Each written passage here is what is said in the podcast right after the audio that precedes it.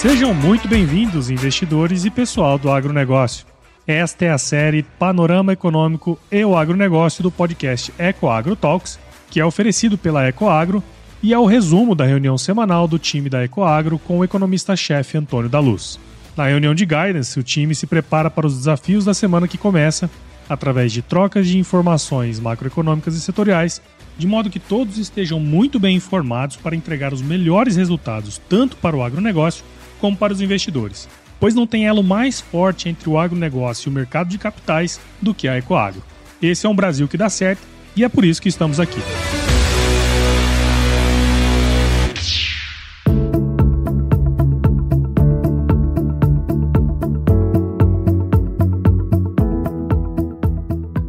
Olá, seja muito bem-vindo ao nosso podcast Panorama Econômico e o Agronegócio, que é um oferecimento da Ecoagro, a maior securitizadora do agronegócio do Brasil. Meu nome é Antônio da Luz, eu sou economista-chefe da Ecoagro e há mais de 23 anos atuo no agronegócio.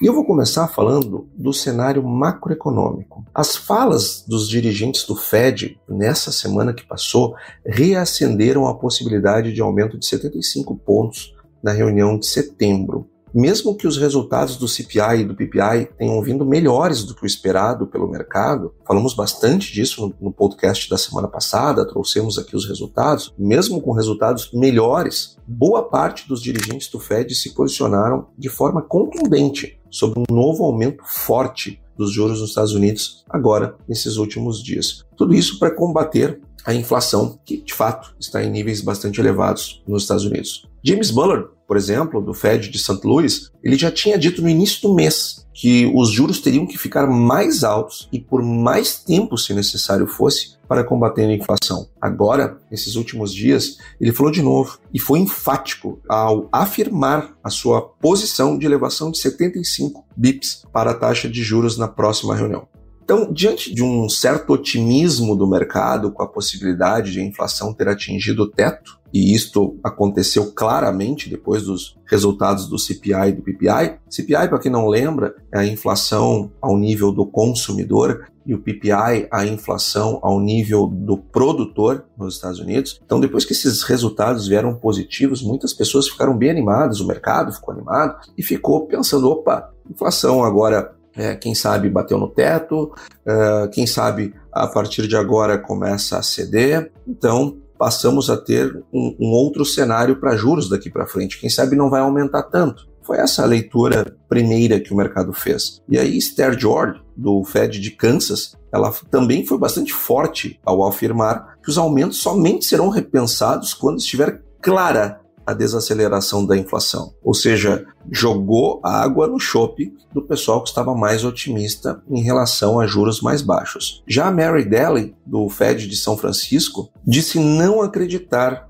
que os Estados Unidos estejam indo para uma recessão. Bom, se os Estados Unidos não estão indo para uma recessão, temos um caminho mais limpo para aumentar juros. Então, vejam que três membros do Fed foram bastante enfáticos nas suas falas, deixando um caminho livre para um aumento de 75 bips na próxima reunião. Ou seja, Bullard e George dão indicações que sua preocupação é a inflação. E Daly não demonstra preocupação com o crescimento econômico. Fica evidente a tendência de um aumento de 75 pontos. Mas, bom, agora eu estou igual o noticiário no Brasil, né? Onde tudo tem um mas. Mas a reunião é dia 21 de setembro. E antes sairão os dados de inflação referentes a agosto. Então imaginemos que os dados de agosto, lá no, no, início de setembro, venham bons, eles venham positivos, mostrem uma inflação claramente desacelerando ou coisa do tipo. Nesse caso hipotético, os 75 pontos perdem força. Mas nesse momento,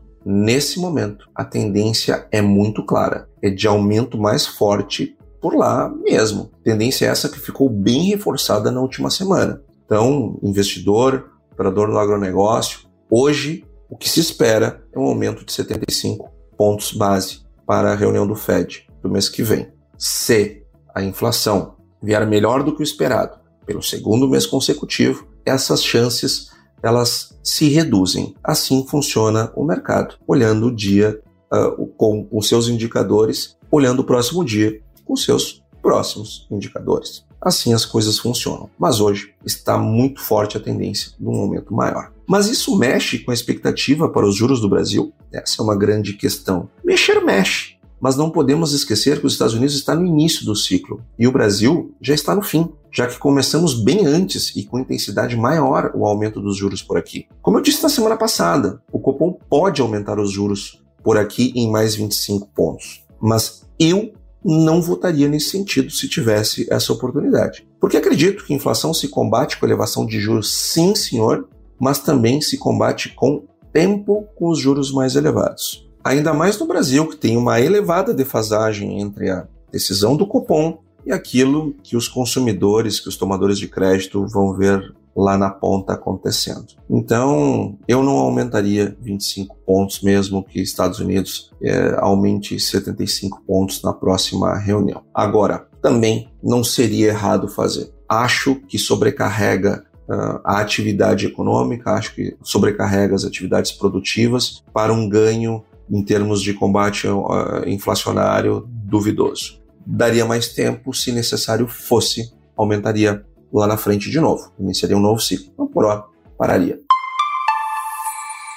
No câmbio, o efeito das falas foi imediato. O mercado leu bem o recado e precificou o aumento em 75 pontos na próxima reunião. Isto fortaleceu o dólar contra as demais moedas, inclusive contra o real. E olha que está vindo muitos dólares para cá não fosse esse fluxo, a taxa de câmbio teria subido ainda mais nessa semana que passou e, e iniciaríamos a semana com um, um, câmbio ainda mais fortalecido. Na Europa, a inflação segue fazendo muito estrago. No Reino Unido, a inflação bateu dois dígitos com o resultado de julho, onde a inflação de 12 meses bateu 10,1%.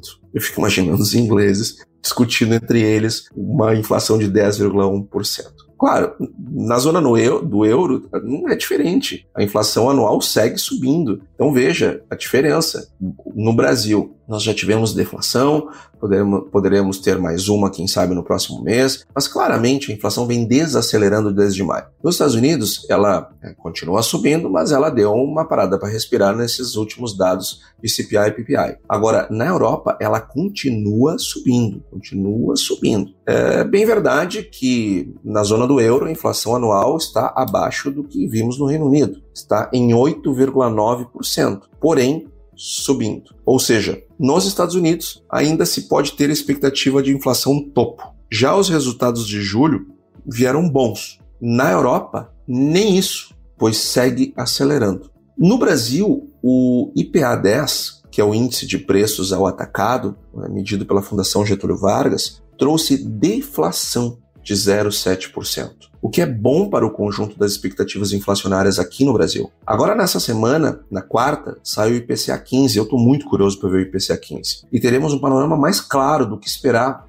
do IPCA para este mês. Como nós já dissemos, até este momento, estamos apostando uma pequena deflação também em agosto, por força dos efeitos da, da queda dos combustíveis uh, nos demais segmentos da economia. Lembrando que a, que a deflação de 0,68, que aconteceu em julho, ela foi muito concentrada no setor de transportes, onde está lá o, o custo do combustível. Agora, é, combustíveis e energia elétrica, eles têm um, um, fator explosivo do ponto de vista inflacionário, porque todas as atividades humanas é, utilizam direto ou, indire ou, indiretamente energias. Então, se sobe, é, termina repassando para frente, se cai também, essa queda é repassada para frente. E daí nós estamos apostando numa deflação é, no próximo mês, pequena, mas, mas deflação, é, uma vez que é, tivemos um forte, uma forte queda e, de novo, nessa semana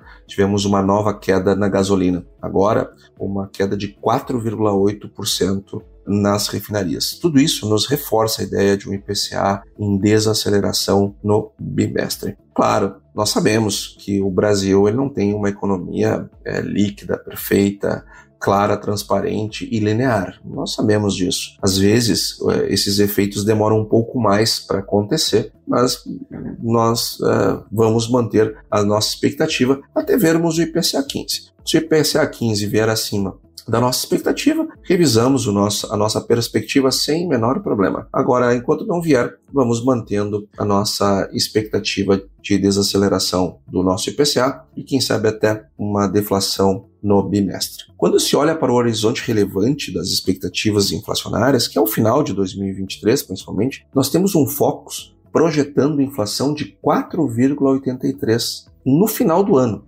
Lembrando que soltamos nosso podcast bem cedinho e antes do Focus. Logo, estamos trazendo o dado da semana passada. Esse é o custo que nós pagamos para poder entregar para você um podcast bem cedo. Mas voltando ao ponto que é o 4,83. Acompanha comigo esse raciocínio. 4,83% é ainda acima do teto da meta. É verdade, mas o centro da meta para 2023 cai para 13,25 com um intervalo de 1,5%. Ou seja, o teto da meta fica 4,75. Sendo assim, a expectativa do Focus para 2023 não está tão fora da meta. Veja, o, o teto é 4,75. O Focus está projetando 4,83. Com essa nova queda da gasolina, o IPA 10 com deflação, etc. É, acho que é uma questão de tempo para vir para dentro do intervalo da meta e começarmos a projetar é, quando será o momento possível para baixar os juros. Aliás, o presidente do Banco Central, Roberto Campos Neto, falou disso agora nessa semana que passou, ele afirmou, e eu concordo, que nós deveremos ser o primeiro país a começar a discutir baixar juro. Logo que, é lógico que não é essa semana, nem no próximo mês, nem no próximo trimestre, mas vai ser lá na frente, mas nós provavelmente seremos o primeiro país a baixar juros e discutir baixar juros porque nós começamos o movimento mais cedo. Então, por essas e por outras razões que eu falei lá no início do podcast, eu não aumentaria os juros em 0,25 na próxima reunião. Aqui mais um argumento que robustece ao, ao, nosso posicionamento. Agora, o que fica claro, em resumo, é que o Brasil, se não atingir o pico dos juros, está quase. Estados Unidos está no meio do caminho e Europa recém no início do ciclo de alta. Eles têm muito juro para aumentar. Ecoagro, o elo entre o agronegócio e o mercado de capitais.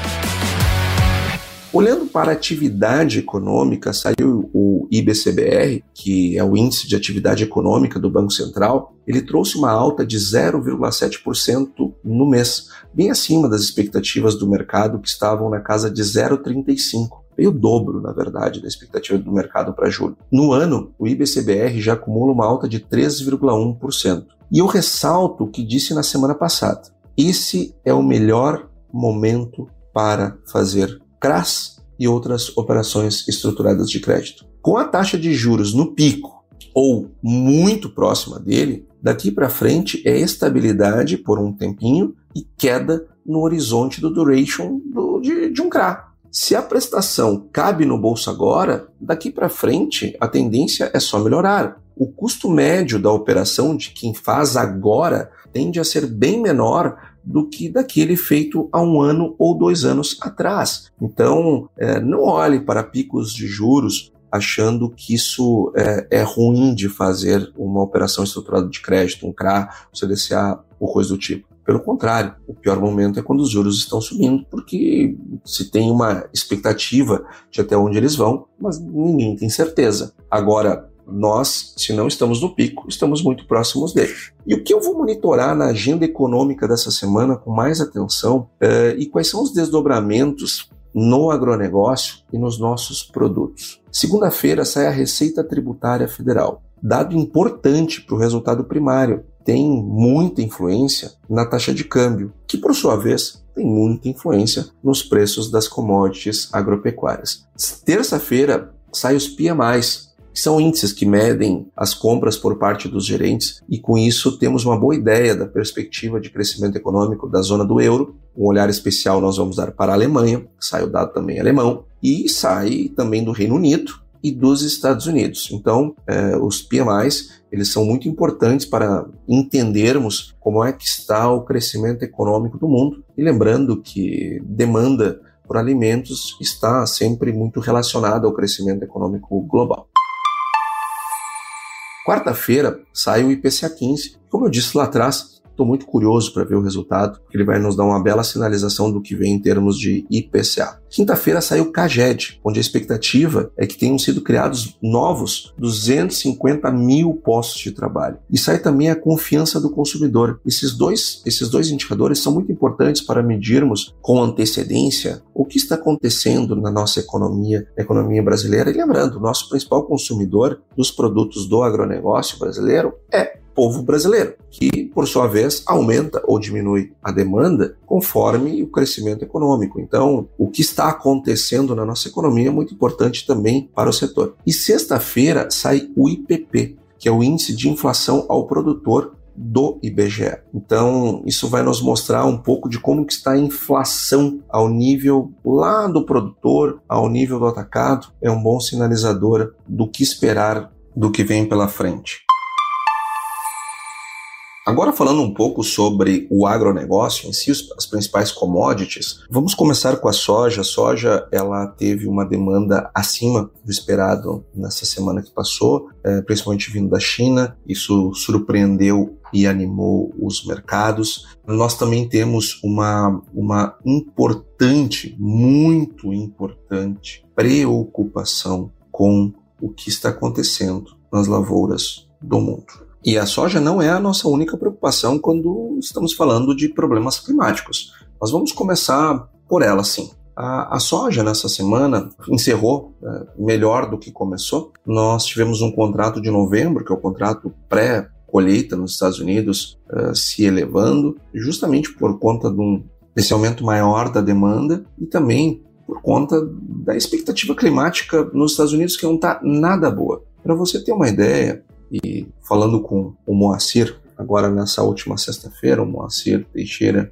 que é o sócio founder da, da Ecoagro, nós conversávamos sobre desde quando começamos a conversar sobre as perdas nos Estados Unidos. Isso foi lá em maio, desde maio, que nós estamos reportando que a soja nos Estados Unidos não vem e não vinha bem. Pra, uh, nessa semana que passou, nós tivemos uma nova piora nas condições das lavouras americanas. Quando nós olhamos as condições boas ou excelentes da soja, uh, os Estados Unidos perdeu mais um ponto percentual de lavouras em condições ótimas ou excelentes. E quando nós olhamos como que em agosto, como que chegou em agosto uh, o, o resultado, a expectativa das lavouras americanas, e comparamos com anos anteriores, nós estamos vendo uma condição ótima ou excelente pior que 2021, pior que 2020, pior que 2018, só melhor que 2019. Agora também é verdade, agosto é um mês crucial para a produtividade da soja dos Estados Unidos. Crucial.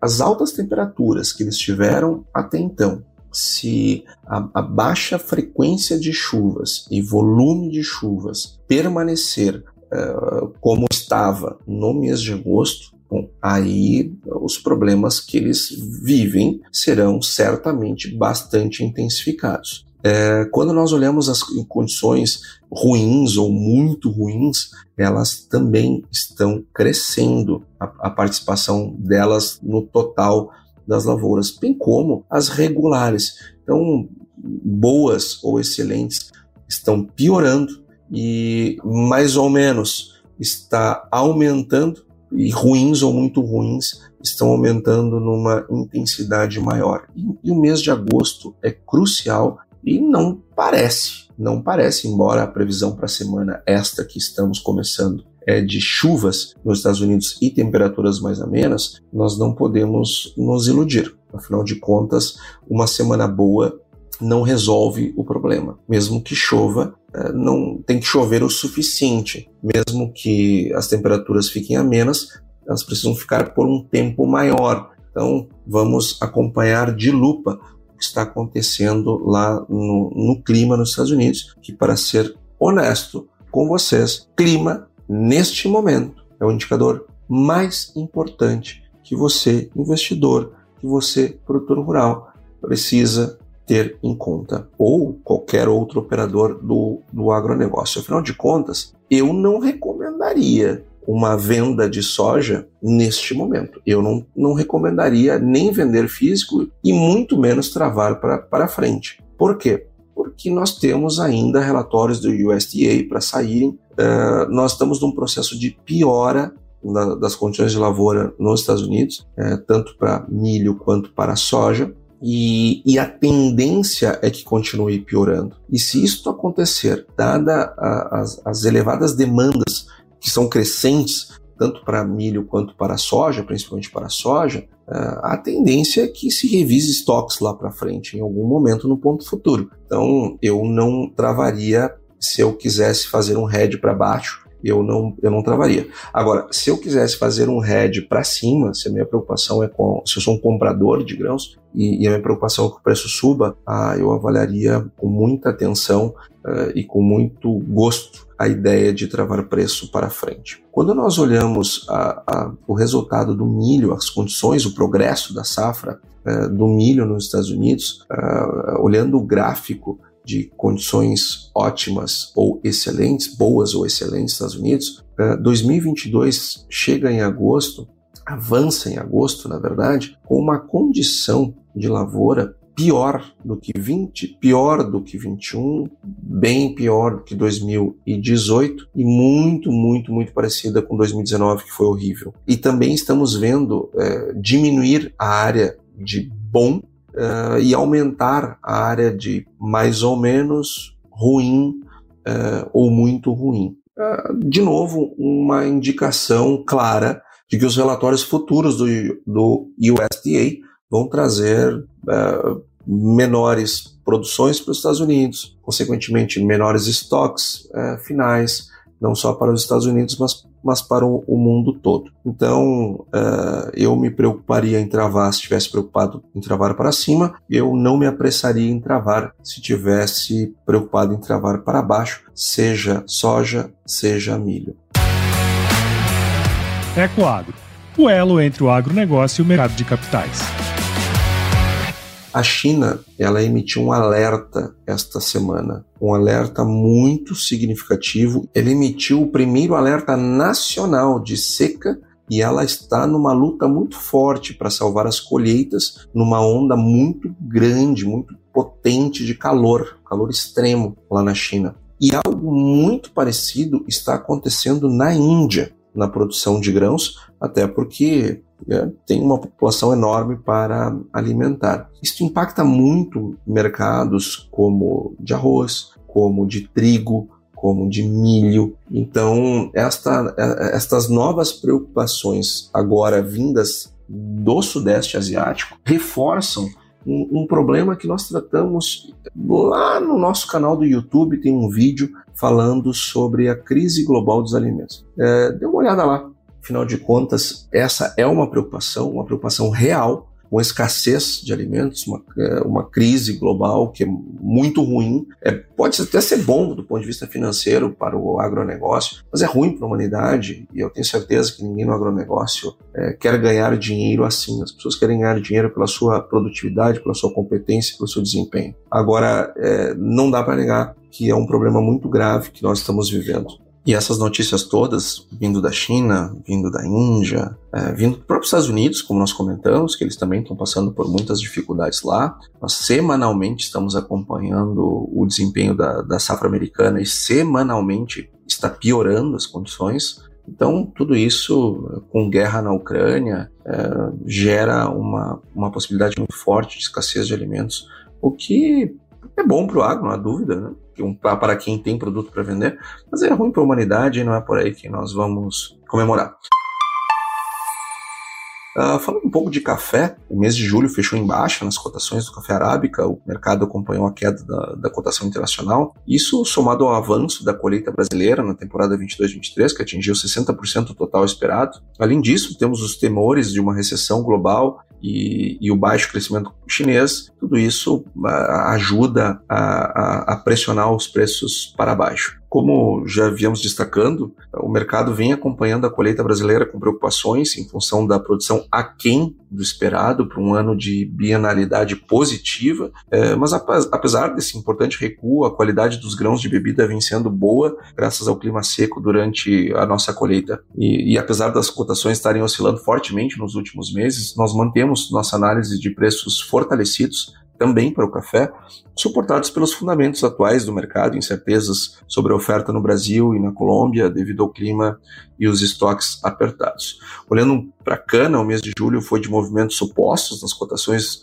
dos derivados da cana-de-açúcar. Pelo lado do açúcar, as cotações subiram e, sinceramente, acreditamos que tem uma tendência de subir mais, sobretudo pelo que está acontecendo lá na Índia. Tanto é que no Brasil tem muita gente reposicionando a produção de etanol para açúcar e as cotações retomaram os níveis de maio, com os ofertantes se mantendo firmes nas negociações eh, e considerando uma queda de produção na cana-de-açúcar dessa safra. Já pelo lado do etanol, eh, a situação é diferente. Os preços caíram bastante ao longo do mês de julho e seguem caindo no mês de agosto caíram nesta última semana de novo, que é pela consequência da PEC, é, da, que, que, aliás, do PLP, que mudou as alíquotas de ICMS, baixou as alíquotas dos combustíveis, e ainda por cima nós tivemos uma queda no preço do, do, do, dos combustíveis pelo próprio, pela própria queda no preço do petróleo, é, a, a gasolina agora, essa semana, e ainda uma desvalorização do câmbio. Então, é, o etanol vive uma, uma tempestade perfeita, que acredito estar perto do fim, mas o momento, sem dúvida, ele não é um momento bom. E, e, devido a essa queda, o, o CPEA, junto com as unidades produtoras, elas têm trazido um, um aumento do mix de produção de açúcar é, comparado à safra passada. Finalizando, uh, falando um pouco da saúde das distribuidoras de insumos, nós tivemos um, quedas importantes no preço dos, da, das matérias-primas, dos fertilizantes no mercado internacional. Preço esse que está sendo repassado aos produtores, o que deve dar, a partir de agora, mais tração aos negócios, é, um, uma liquidez maior no mercado, que tinha muita gente é, parada esperando os preços caírem mais para bater na, lá na revenda e comprar uh, fertilizantes. Creio que o momento chegou, o momento agora ele é um, um momento de, de, fim de ciclo, porque ou compra agora ou fica com o risco é, de depois não receber. Ou seja, o produto não vai faltar. Só que distribuir num Brasil desse tamanho, é, carga por carga, produtor por produtor, não é uma tarefa que se faz em poucos dias ou em poucas semanas. Então o produtor ele, ele percebeu isso e, e essa queda do preço já foi está sendo observada como limite não só de preço, mas de tempo. Então nós acreditamos que daqui para frente a liquidez é, vai aumentar bastante. Então, pessoal, esse foi o nosso podcast dessa semana. Espero que vocês tenham gostado. Mais do que gostado, espero que ele tenha sido bastante útil para o seu posicionamento, para os seus negócios. Desejamos excelentes negócios para os investidores, para os operadores do agronegócio, para os produtores rurais. Que tenham todos uma excelente semana e até segunda-feira da semana que vem. E aí, você gostou desse podcast? Se gostou, considere compartilhar este episódio com alguma pessoa que irá se beneficiar deste conteúdo e nos ajude a alcançar mais pessoas. O roteiro e apresentação deste episódio foi do economista-chefe da Ecoagro, Antônio da Luz, a produção do Paulo Ozaki e a edição do Sr. A. Saiba mais sobre a Ecoagro em www.ecoagro.agr.br. Ecoagro, o elo entre o agronegócio e o mercado de capitais.